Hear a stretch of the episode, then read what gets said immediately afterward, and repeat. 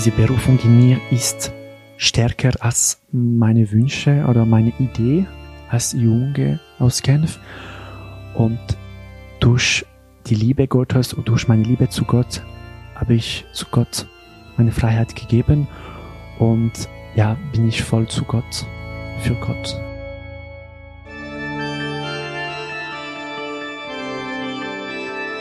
Es, es ist schon streng, also manchmal auch stressig, je nach Position, je nachdem, wo man, welche Aufgabe man hat, kann es manchmal auch stressig werden.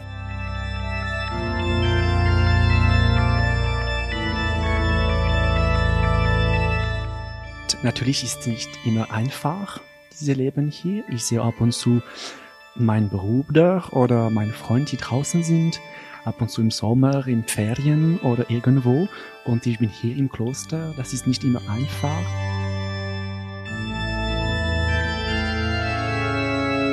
Wenn wir an einen Mönch oder eine Nonne denken, dann haben wir wahrscheinlich eher eine ältere Person vor Augen. Jemand, der sich vor Jahrzehnten für ein Leben im Kloster entschieden hat. Fakt ist aber, es gibt auch heute im 21. Jahrhundert noch Leute, die diesen Schritt machen. Die sich gegen Karriere oder Familie und für ein Leben hinter den Klostermauern entscheiden. Warum? Was reizt sie an dem Leben hinter den Klostermauern?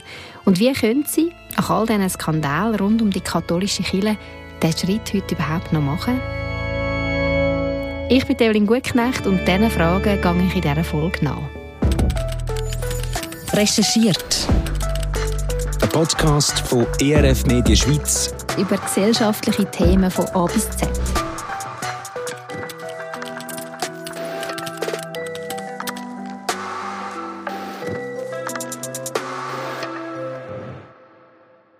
Als ich mich für das Thema dieser Folge entschieden habe, war für mich klar, ich will gerne jemanden Jungs treffen, der heute noch Mönch oder Nonne wird.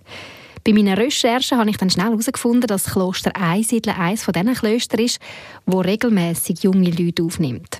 Was regelmäßig bedeutet, da kommen wir dann noch darauf zurück. Und mit jungen Leuten sind da halt junge Männer gemeint, weil das Kloster Einsiedeln ist ein reines Mannenkloster. Auf der Webseite vom Kloster Einsiedeln finden Interessenten auch neuere Infos und äh, da scrolle ich mich jetzt gerade mal schnell ein bisschen durch. Da steht Mönch werden, der Weg zum Mönch. Mhm. Wer sich zusammen mit unserer Mönchsgemeinschaft auf die intensive Suche nach Gott machen möchte und die Berufung als Benediktiner verspürt, kann nach einem vorangegangenen Gastaufenthalt mit unserem Novizenmeister Pater Justinus Kontakt aufnehmen. Okay, der Pater Justinus ist in dem Fall der Mann, ähm, wo ich mich daran wenden muss. Weil er ist der, der für interessierte Männer und die Begleitung von neuen Mönchen zuständig ist. Ich nehme mit ihm Kontakt auf und frage ihn für ein Interview an und er sagt zu. Wir machen ab, dass ich ihn im Kloster Einsiedeln treffe. Am fragenden Dienstag im Oktober mache ich mich auf den Weg. Eingang für Besucher und Gäste des Klosters und des großen Saals. Schau mal die riesige Tür auf.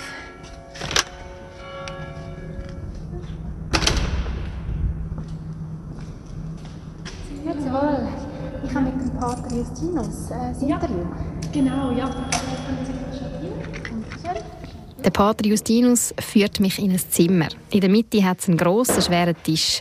Ich merke gerade, dass ich irgendwie ein bisschen nervös bin, weil einen Mönch habe ich jetzt also wirklich auch noch nie vor dem Mikrofon gehabt. Wir sitzen an diesem grossen Tisch und er erzählt mir, dass er ursprünglich aus dem Tessin kommt. Er ist etwas über 50 und ist seit bald 20 Jahren hier im Kloster einsiedeln. Ja, also ich bin ähm, also nicht ganz jung eingetreten. Also ich habe schon eine Berufserfahrung hinter mir. Ich bin somit war fast 34, als ich eingetreten bin. Äh, wobei es war schon der Normalfall damals, dass man in dem Alter ins Kloster eintritt.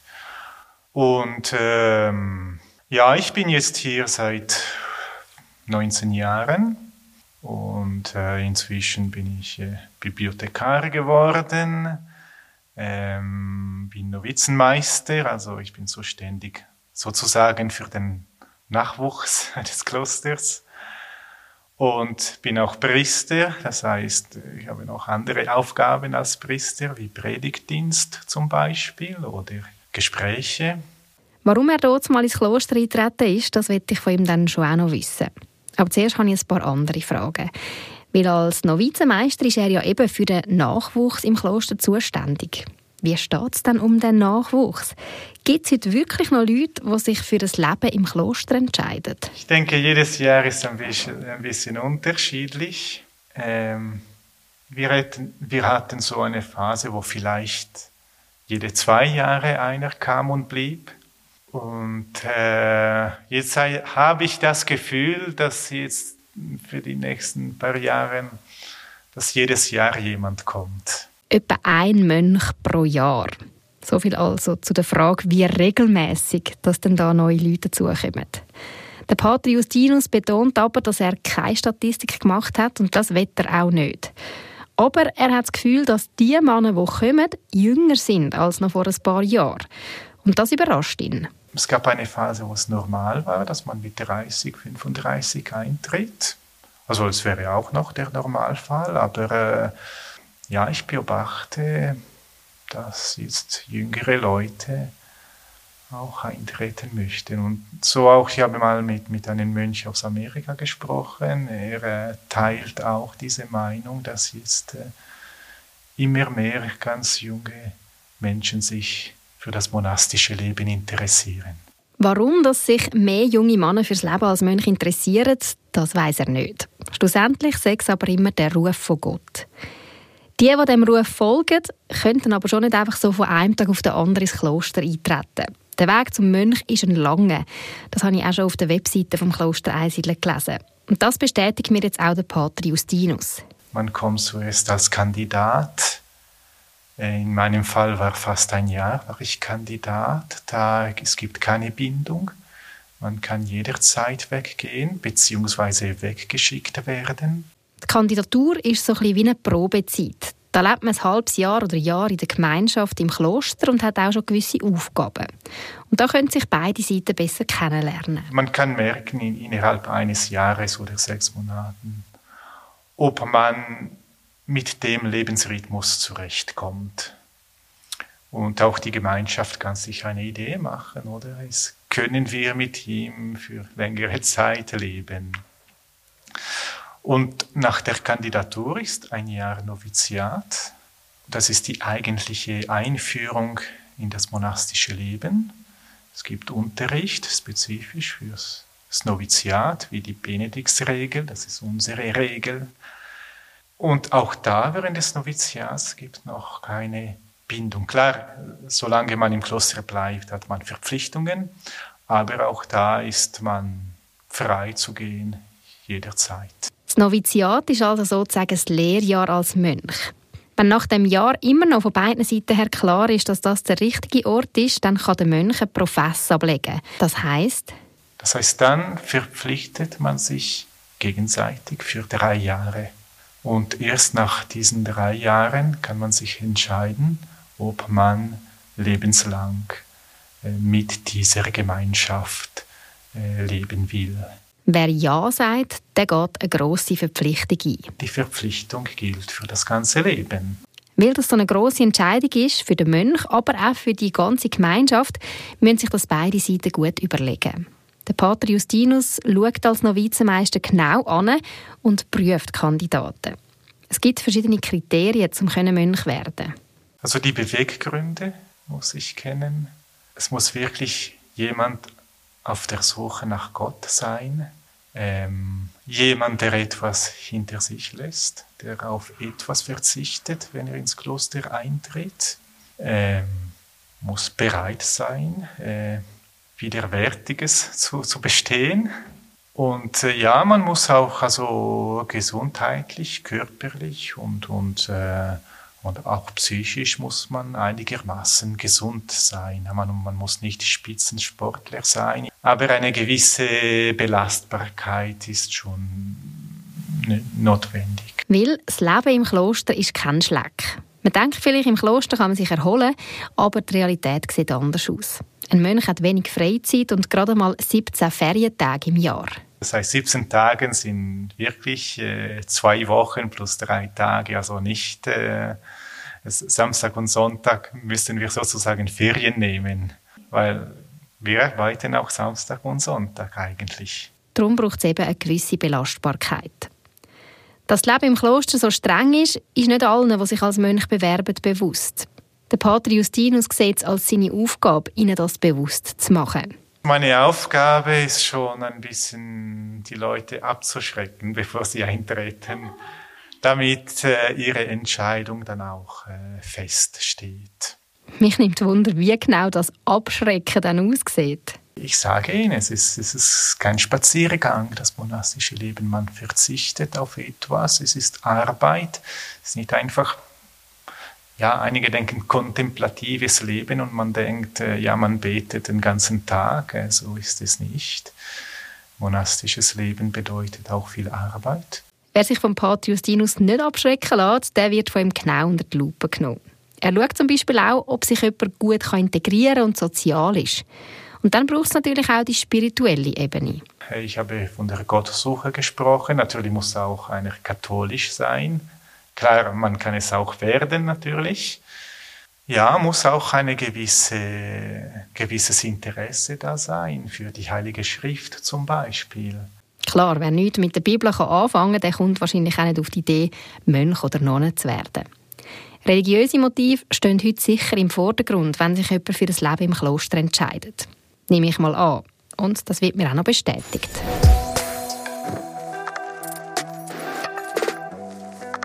Wir gehen jetzt schnell aus dem Gespräch mit dem Pater Justinus und schauen in mein E-Mail-Postfach. Mich hat nämlich Wunder genommen, was früher die Motivation für einen Klostereintritt war und wie sich das verändert hat. Für das habe ich mit dem Dr. Markus Ries Kontakt aufgenommen. Er ist Professor Kirchengeschichte an der Uni Luzern. Und er ist seit ein paar Jahren an einer Projektarbeit, wo er die Lebensgeschichten von Benediktinerinnen und Benediktiner in der Schweiz untersucht. Dafür machen er und sein Team etwa 100 Interviews in über 20 Klöstern in der Schweiz. Und da war natürlich auch die Frage nach den Beweggründen für einen Klostereintritt. Ich habe Markus Ries geschrieben und ihn gefragt, ob er mir von diesen Beweggründen erzählen kann. Für das Interview hat es nicht mehr gelangt, aber er hat mir ein paar Ziele per Mail geschrieben. Zuerst kommen die Gründe für einen Klostereintritt vor 1950. Erstens Verzicht und Anerkennung. Das Leben im Kloster galt als streng und forderte einen Verzicht. Zugleich aber war es in der katholischen Gesellschaft gut verankert. Jede und jeder hatte Verwandte in einem Kloster. Wer diesen Weg wählte, nahm viel auf sich, erhielt aber auch eine hohe Anerkennung von seiner sozialen Umgebung. Zweitens Familienraison. In kinderreichen Familien galt es als erstrebenswert, mindestens jemanden im Kloster unterzubringen. Entsprechend arbeiteten Eltern und Verwandtschaft häufig darauf hin. Hinzu kam, dass es traditionell besonders bei den Töchtern nicht immer leicht fiel, eine angemessene Heirat zu ermöglichen. Drittens. Stadt und Land. Im sozialen Leben der katholischen Landschaft waren Ordensleute ein sichtbares und relevantes Element. Somit hatte das Kloster für die Menschen auch eine Selbstverständlichkeit. Viertens. Lebensstandard. Bis vielleicht Mitte des 19. Jahrhunderts war häufig der Lebensstandard innerhalb der Klostermauern besser als außerhalb, ebenso die Versorgungssicherheit und die medizinische Fürsorge. Fünftens. Eigenständige Existenzmöglichkeit für Frauen. Frauen standen traditionell unter Kontrolle des Vaters und dann des Ehemannes. Wer nicht heiratete, konnte schlechter aufsteigen. Im Frauenkloster gab es die Möglichkeit, sich in bestimmten Grenzen eigenständig zu entwickeln. Hier konnten Frauen Bildung erhalten, künstlerisch tätig sein oder eigenständig Leitungsaufgaben übernehmen. Das also Gründe für einen Klostereintritt vor 1950. Ich habe Markus Ries nochmal ein E-Mail gemacht und ihn gefragt, ob er auch etwas sagen kann, wie das nachher ausgesehen hat. Warum sind die Leute nach 1950 ins Kloster? Er hat mir dann geschrieben, dass der Teil in seiner Studie zwar noch nicht ganz ausgewertet ist, aber es hat sich in den Interviews abzeichnet, dass nach 1950 die religiöse Motivation im Vordergrund steht. Er erwähnt drei Wege.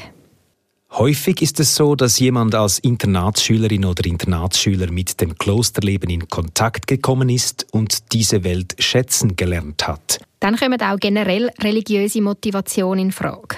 Es gibt Personen, denen der ganzheitlich religiöse Weg zusagt. Dieser Typus ist daran erkennbar, dass die betreffenden Personen zunächst gar nicht wissen, in welches Kloster sie eintreten wollen.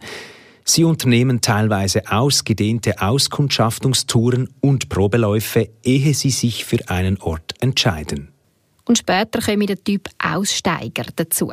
Jemand arbeitet als Chirurgin oder als Banker und in der Mitte des Lebens merkt sie oder er, das kann es ja nicht gewesen sein. Und sie suchen einen neuen Weg und treten in ein Kloster ein.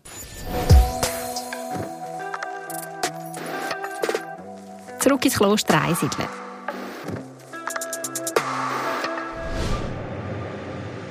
Immer noch im gleichen Raum, aber gegenüber von mir sitzt jetzt ein anderer Mönch, ein einiges jüngerer, der Vater Alban.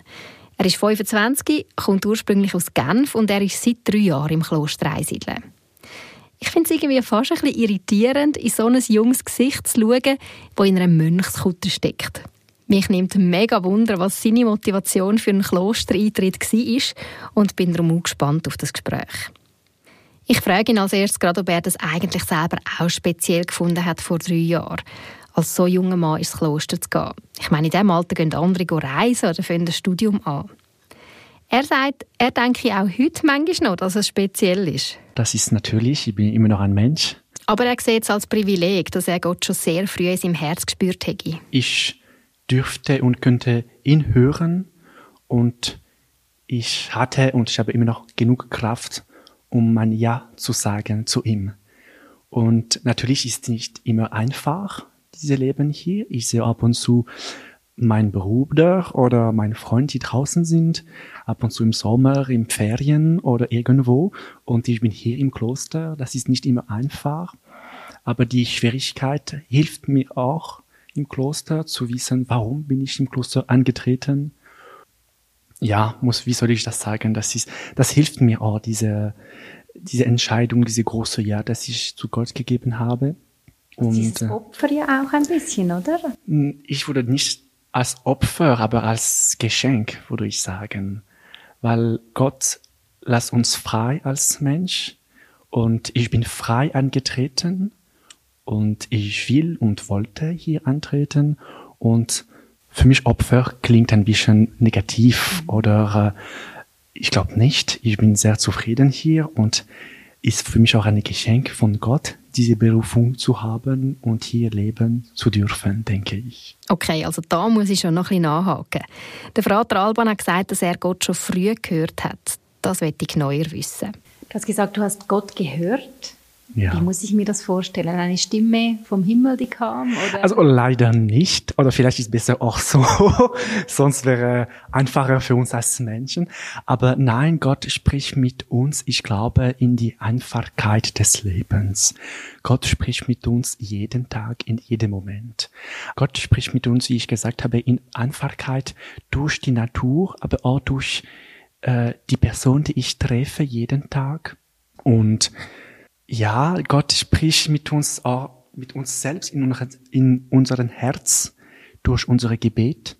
Und natürlich muss man das wissen und lernen, aber Gott, ja, spricht mit uns immer. Keine Stimme vom Himmel oder auch kein Brief von oben. Gott redet anders zum Vater Alban. Ich will von ihm genauer wissen, wie das gegangen ist, dass er als Jugendlicher den Wunsch gespürt hat, ins Kloster zu gehen. Und er erzählt mir, dass es völlig unerwartet gekommen ist. Also ich war relativ sehr, sehr jung. Ich war nicht bereit, hier Mönch zu werden. Das war natürlich nicht mein Plan. Äh, in Genf äh, habe ich nicht nie gehört über Einsiedeln und Mönchtum. Ich hätte nur diese Vorbild von ein paar Filmen oder was ich hören auf die Straße, was Mönch sind. Oder für mich, sie waren alles im Tibet, ganz gelb, orange und keine Haare. Für mich, das war diese Bild von mhm. Mönchtum und sicher nicht hier in Einsiedeln. Und dann erzählt er von einem Besuch als 15-Jähriger im Kloster Einsiedeln. Da ist es passiert. Es sei so ein bisschen wie Liebe auf den ersten Blick gewesen. Ich bin und ich war immer interessiert für die Musik Und ich bin hier für eine Führung für die Musik angekommen in Ansiden und ich wollte nur einfach die zwei Orgeln hören und zurück nach Genf gehen.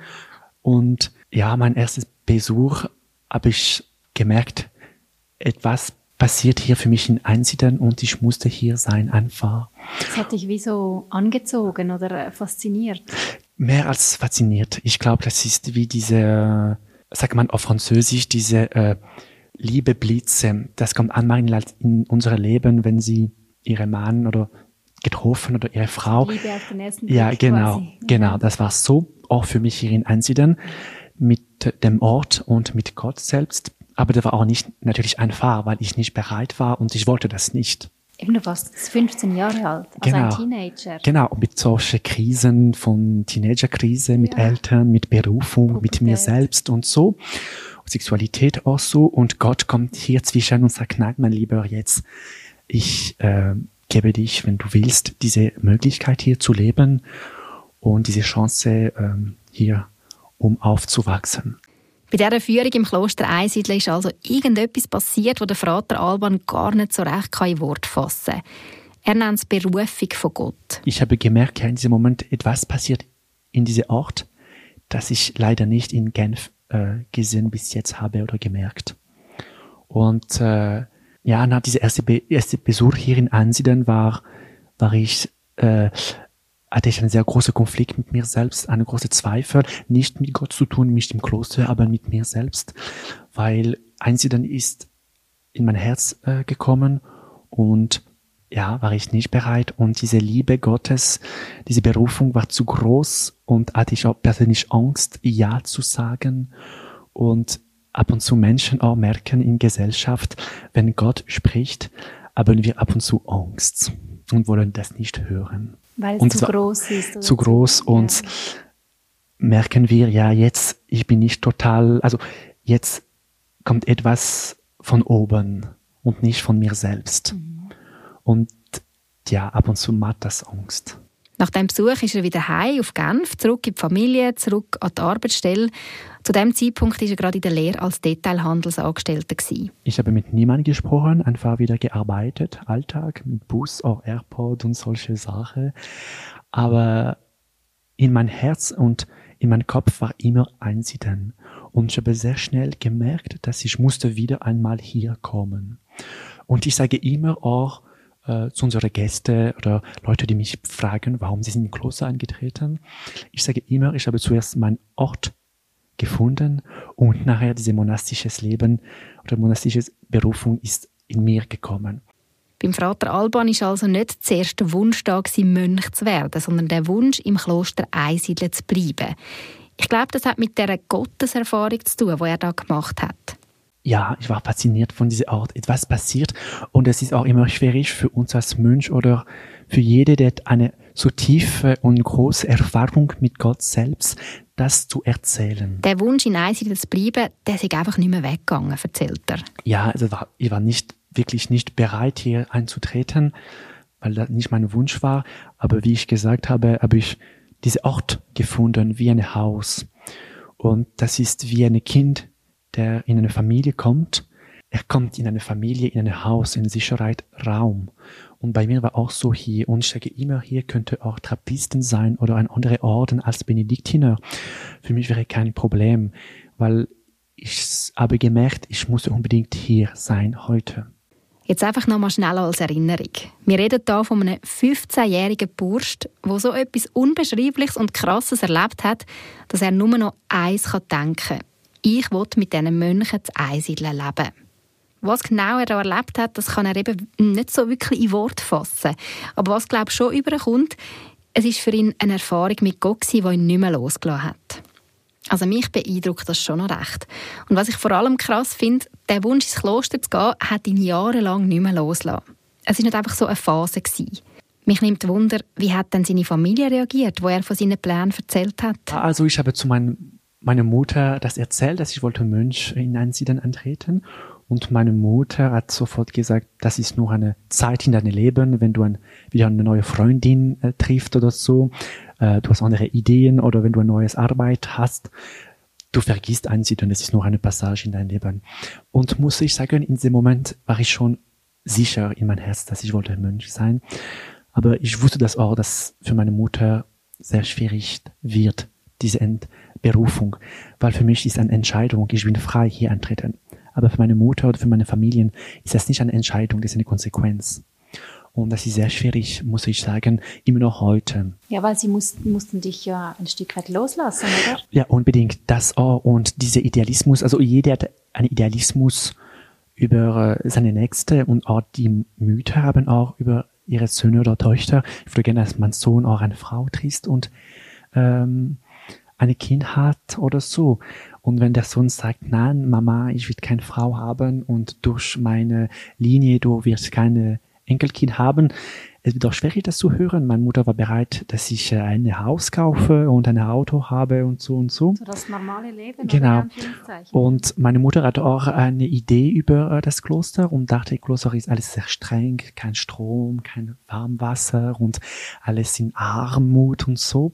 Und hatte auch Angst für mich selbst, aber ja, mit dem Zeit, sie hat verstanden, und sie sind jetzt auch ab und zu gekommen, mich besucht und wir haben auch einmal, wir sind einmal vor meinem Antreten hier zusammengekommen und sie hat auch gesehen, dass wir ab und zu normal hier sind und äh, ganz normal hier, ja, das ist nicht so, äh, ja, wir haben genug Essen, genug äh, Wasser und solche Sachen. Mhm. Und heute, äh, es geht ein bisschen besser für meine Mutter, ja, aber war nicht einfach natürlich. Irgendwann hat die Mutter dann auch gemerkt, dem Bub ist ernst. Ich habe fünf Jahre äh, auf meinen Eintritt aufgewartet und während dieser fünf Jahre habe ich auch viele Erfahrungen in Genf gehabt, natürlich mit verschiedenen Beziehungen, aber auch mit äh, meinem Arbeitsplatz.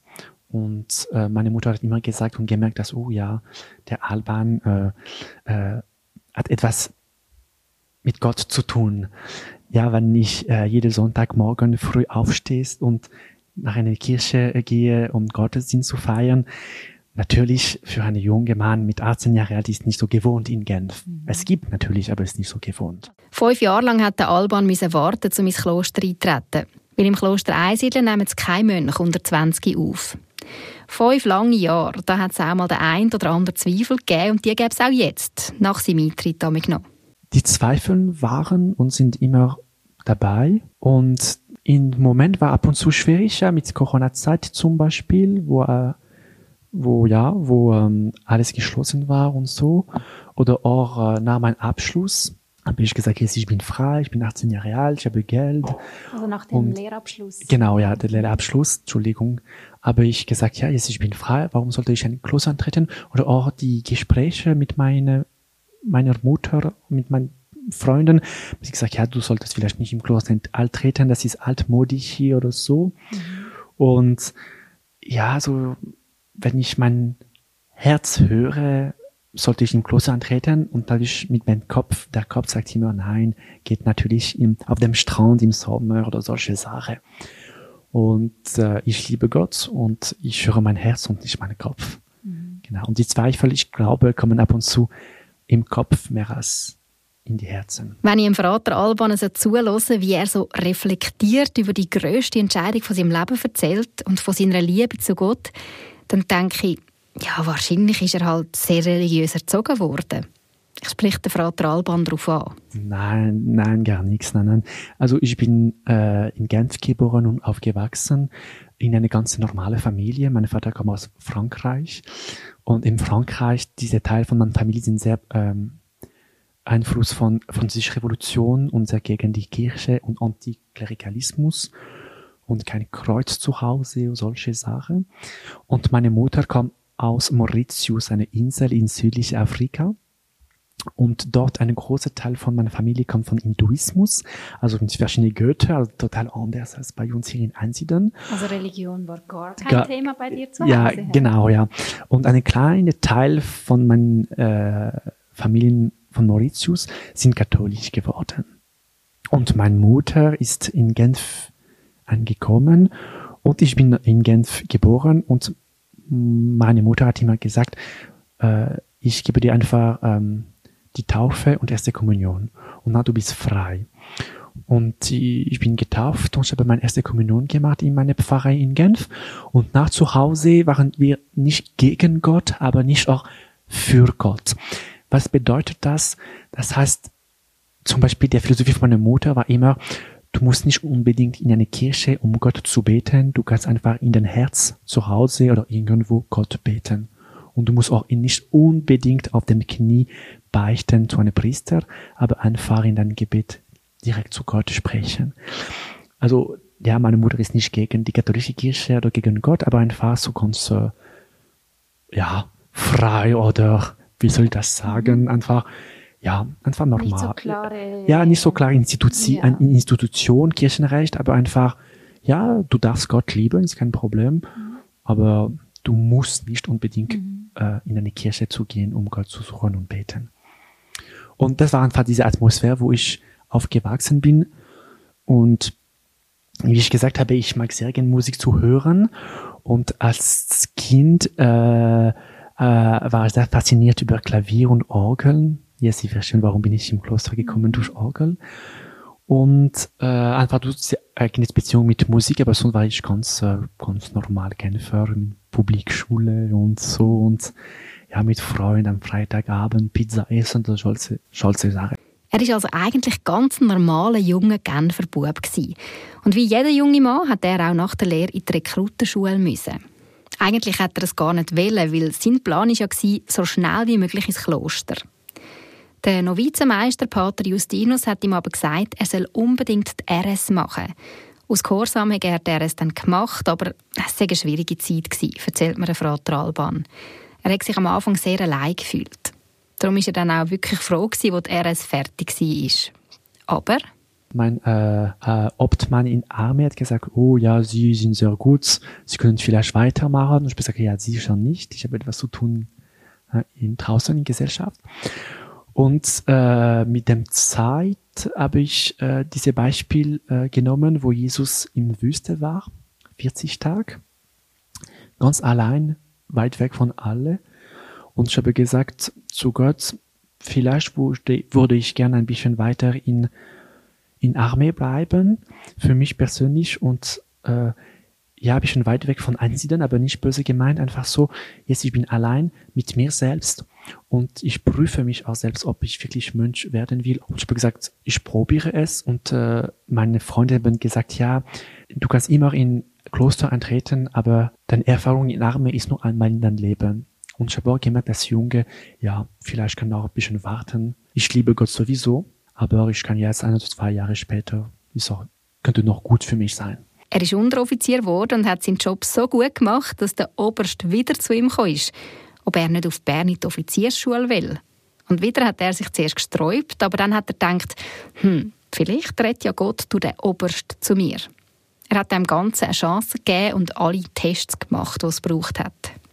Und alles war okay, alles war grün, auch beim Psycholog und so. Wir haben viele, viele Tests gehabt, um Offizier zu werden. Und ich war sehr überrascht, weil ich gesagt warum ich? Und viele meiner Kameraden wollten Offizier werden und sie dürfte nicht, weil sie haben alles nicht bestanden, so beim Psycholog oder so. Und ich, dass ich nicht unbedingt Offizier wollte werden.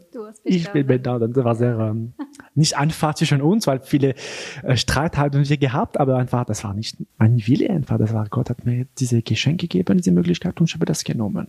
Der Alban hat eine richtige Karriere im Militär angelegt und hat am Schluss 50 Soldaten unter sich gehabt. Ich probiere mir jetzt das gerade so bildlich vorzustellen. Der Mann, der da in der Mönchskutte vor mir sitzt, in der Militäruniform andere Soldaten am Umkommandieren. Irgendwie bringe ich das fast nicht zusammen. Der Vater Alban sagt auch, es seien zwei komplett andere Welten gewesen. Und doch hat er im Militär auch viel gelernt, wo ihm jetzt im Kloster etwas bringt. Gerade wenn es um Disziplin und Gehorsam geht oder auch um den strukturierten Alltag. Es gibt da schon gewisse Parallelen. In Armee haben alle die gleiche Kleidung, die gleiche Tenue. Im Kloster auch. In Armee diese äh, Mauern alles geschlossen. Im Kloster auch. In Armee wird wir ein Chef. Im Kloster auch. Ich habe fast das Gefühl, die klare Struktur gibt dem Alban Sicherheit. Er hat das gern. Auch jetzt im Kloster ist ja alles sehr durchgetaktet. Von dem Alltag im Kloster hören wir dann gerade noch ein bisschen mehr. Aber zuerst zurück zu seinem Weg ins Kloster. Nach der Militärkarriere ist es dann endlich so wie gewesen. Das lange Warten hat ein Ende gehabt und der Alban hat ins Kloster eintreten. Mit 22. Unter 60, 70, 80-jährigen Mönchen. Er erinnert sich an seine Anfangszeit zurück. Ich hatte Angst von alle und alles hier im Kloster. und hatte? Genau, sehr schüchtern war ich. Und auch mit dieser Sprache war noch nicht ganz total äh, sicher mit mir selbst. Und alles war neu und es sind große Kirche, große Kloster. Habe ich viel Angst gehabt. Er ist während der Corona-Zeit eingetreten und in den ersten Monaten sind sieben von den älteren Mönchen gestorben. Wegen dem Alter oder eben auch wegen Corona. Das war sehr schwierig für ihn, weil sie im Kloster schon so wie eine Familie sind. Wenn er mir das so erzählt, wie die alten Mönche langsam wegsterben, überlege ich mir, hat er auch nicht ein bisschen Angst vor der Zukunft, dass er plötzlich fast allein ist im Kloster? Nein, also vielleicht ich bin so ein idealistischer Mann, aber ich bin voll Hoffnung. Ich glaube, wir sollen nicht Angst haben. Wir dürfen Angst haben, wir sind Menschen, aber wir vertrauen Gott und wir lieben Gott. Und jeden Abend bei uns im Klosterkirche singen wir, Herr, auf dich vertraue ich, in deine Hände lege ich mein Leben.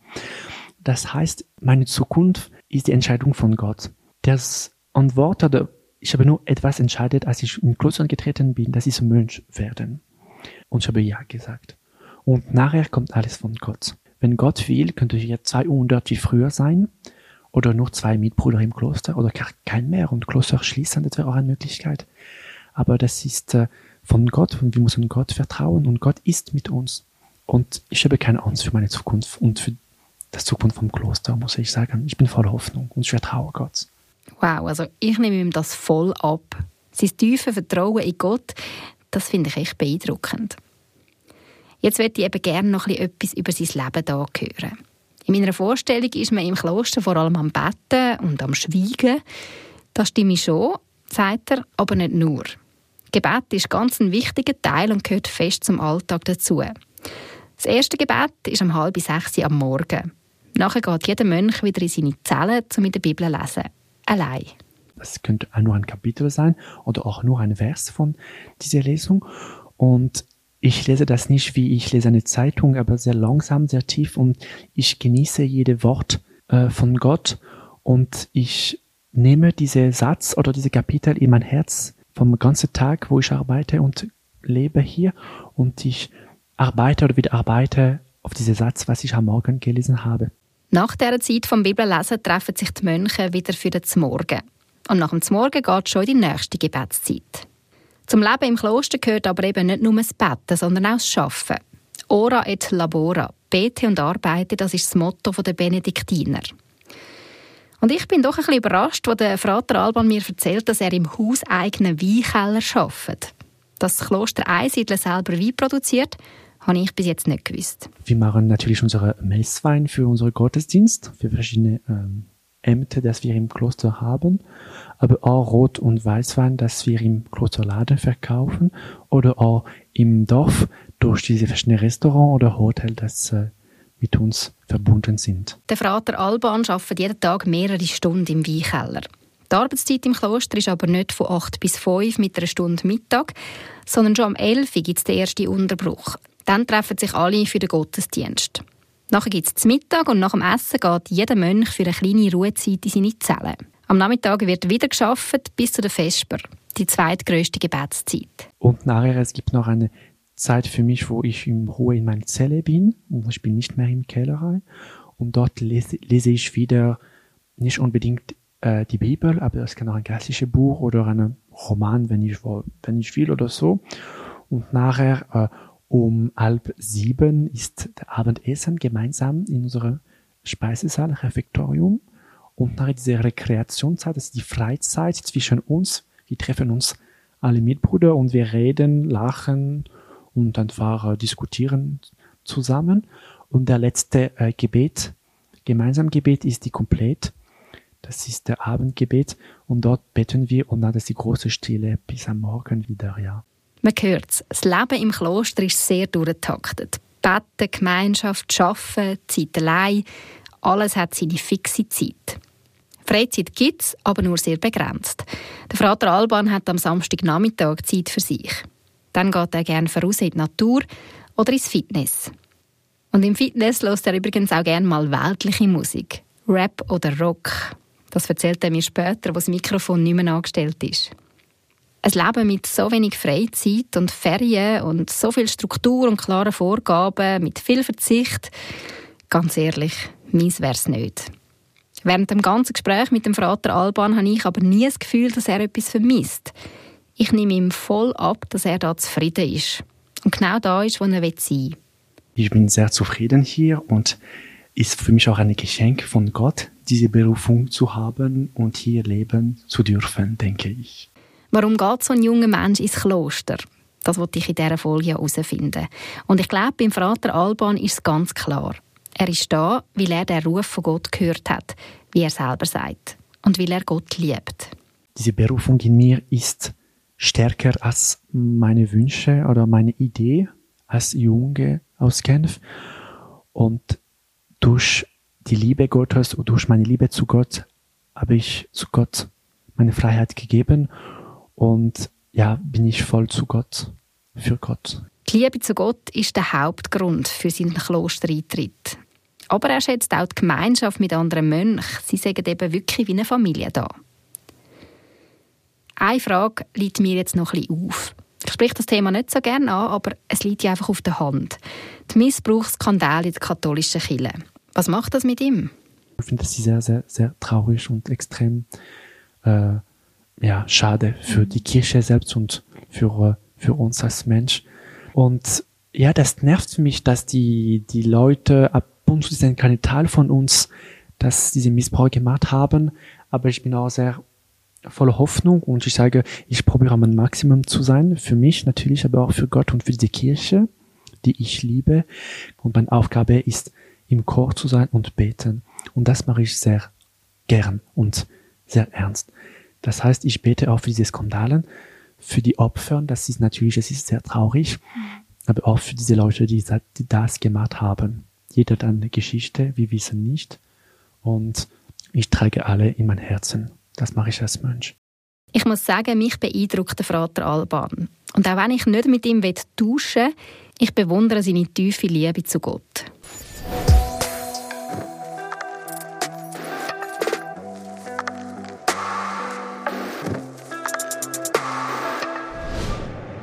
Jetzt werde ich aber noch mal kurz zurück zum Pater Justinus.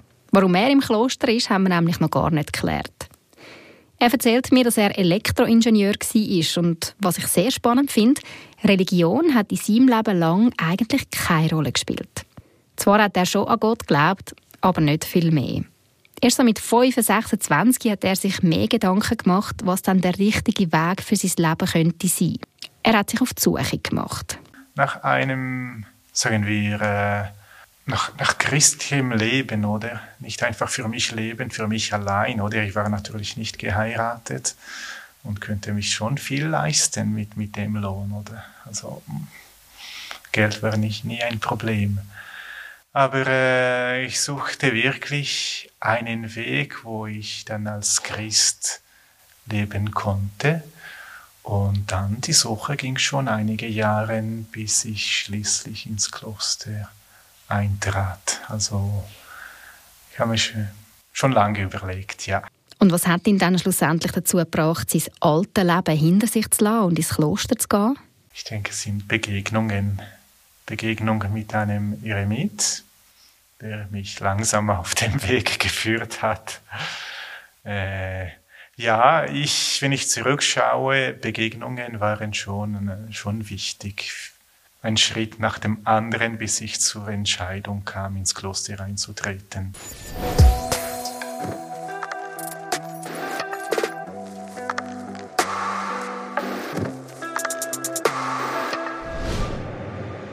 Warum wird man heute noch Mönch? Das ist natürlich sehr individuell und wir haben in dieser Folge jetzt nur zwei Geschichten gehört von zwei Männern. Aber ich glaube, bei beiden wird klar, die Entscheidung die trifft man nicht einfach so aus Lust und Laune. Die Entscheidung trifft man entweder, weil man ganz einen klaren Ruf von Gott bekommt, so wie der Vater Alban, oder weil man sich auf die Suche macht und durch einen langen Prozess und prägende Begegnungen den Entschluss fasst, so wie beim Pater Justinus. Ich freue mich jetzt, dass ich mit dem Vater Alban noch in Weinkeller darf. Wer weiß, Vielleicht gibt es ja noch ein Gläschen hauseigenen Wein für mich. Das Mikrofon nehme ich für das aber nicht mit. Recherchiert. Ein Podcast von RF Media Schweiz über gesellschaftliche Themen von A bis Z. Gibt es ein Thema, das euch bewegt und wir können recherchieren? Schreibt uns via Kontaktformular auf erfmedien.ch-podcast.